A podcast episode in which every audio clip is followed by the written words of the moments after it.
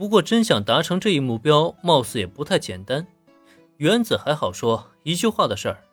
可担心爸爸的小兰，估计还要赶回家去给毛利小五郎做饭呢。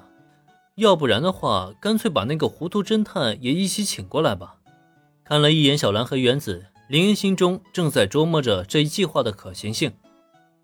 然而，正在这个时候，他的电话铃声突然的响起，拿出来一看，来电显示的竟然是警视厅的美女警部补佐藤美和子。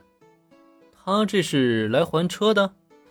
果不其然，按下通话键以后，另外一端的佐藤美和子率先表达了道歉，并且表示正在赶往菠萝咖啡店的路上。确认过以后，挂断电话的林恩深深地叹了一口气。看样子要留小兰在家里吃饭是不行了，只能考虑一下要不要一会儿去毛利家蹭个饭这个选项了。真的非常抱歉。菠萝咖啡店门口，急匆匆开车赶到的佐藤美和子接连向林恩鞠躬道歉。其实就在借车当晚，他就应该把车归还的，可奈何案子接连出现，让他一直忙到现在，才终于想起来自己一直开的貌似是借来的车。即使是为了忙于工作，可这也并不是他拖着车不还的理由啊！所以在这一刻，他觉得自己唯一能做的就只有鞠躬道歉了。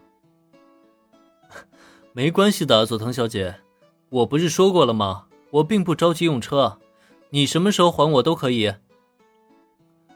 这种连连鞠躬道歉让林恩相当的不适应，只能毫不在意摆了摆手，表示自己真的是不介意。那不一样。就算你不着急用车，我也不应该拖到这么久才归还。总之，这一切都是我的错。要不我请你吃饭，算是我的补偿。佐藤美和子的性格啊比较较真儿，说难听点啊就是钻牛角尖儿。明明林恩都再三表示没有关系了，可他依旧还是觉得亏欠了林恩，一心想要补偿林恩的佐藤美和子，思来想去也只能想到请客吃饭这一选项了。不过可惜的是，他的话音才刚落下，还没等林恩在说什么呢，他的手机却突然响了起来。等挂了电话，佐藤美和子的表情顿时变得很是难看。怎么，又有新案子了？没关系，佐藤小姐，你去忙吧。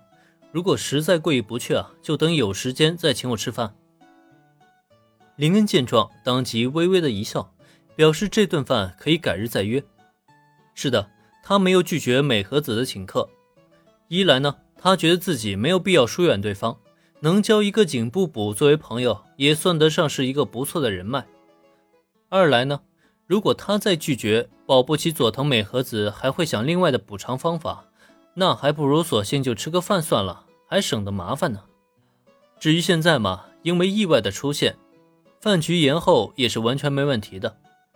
眼见林恩这么体贴，美和子也是重重的点头。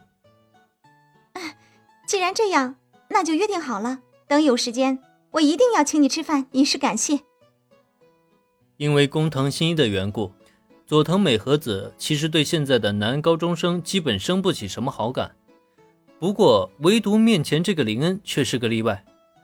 和他对话交流，佐藤美和子只觉得自己面对的是一个同龄人。而不是那些年轻气盛的高中生。也正因如此，他在做好约定以后，也暗暗打定主意，这个饭局啊，一定要好好的准备。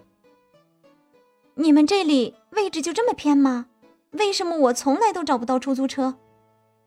因为是开着林恩的车来的，佐藤美和子要走的话，也只能乘坐计程车离开。可就像上次那样，他站在街边等了半天，却不见到一辆出租车路过。这不禁让他有些懊恼，到底是他的运气太差，还是这里压根就是出租车的禁区啊？就算佐藤小姐你这么说，我也不知道啊。对此，林恩也是挺无语的。平时看见路边的车也不少啊，怎么偏偏他来了就不见踪影了？这大姐是天客出租车吗？要不，干脆这车再借你一天。林恩很是无语的掏出了车钥匙，反正借一次也是借，他也不介意再借第二次。虽然这一幕是挺无厘头，就对了。嗯，不行，我是来还车的，再借走算什么？岂不是白费功夫了？呃，要不这样好了，林恩同学，拜托你送我一程，到了地方你再自己把车开回来，这样就省得我再借车了。你说怎么样？本集播讲完毕，感谢收听，免费不易，您的评论与分享是我坚持下去的最大动力。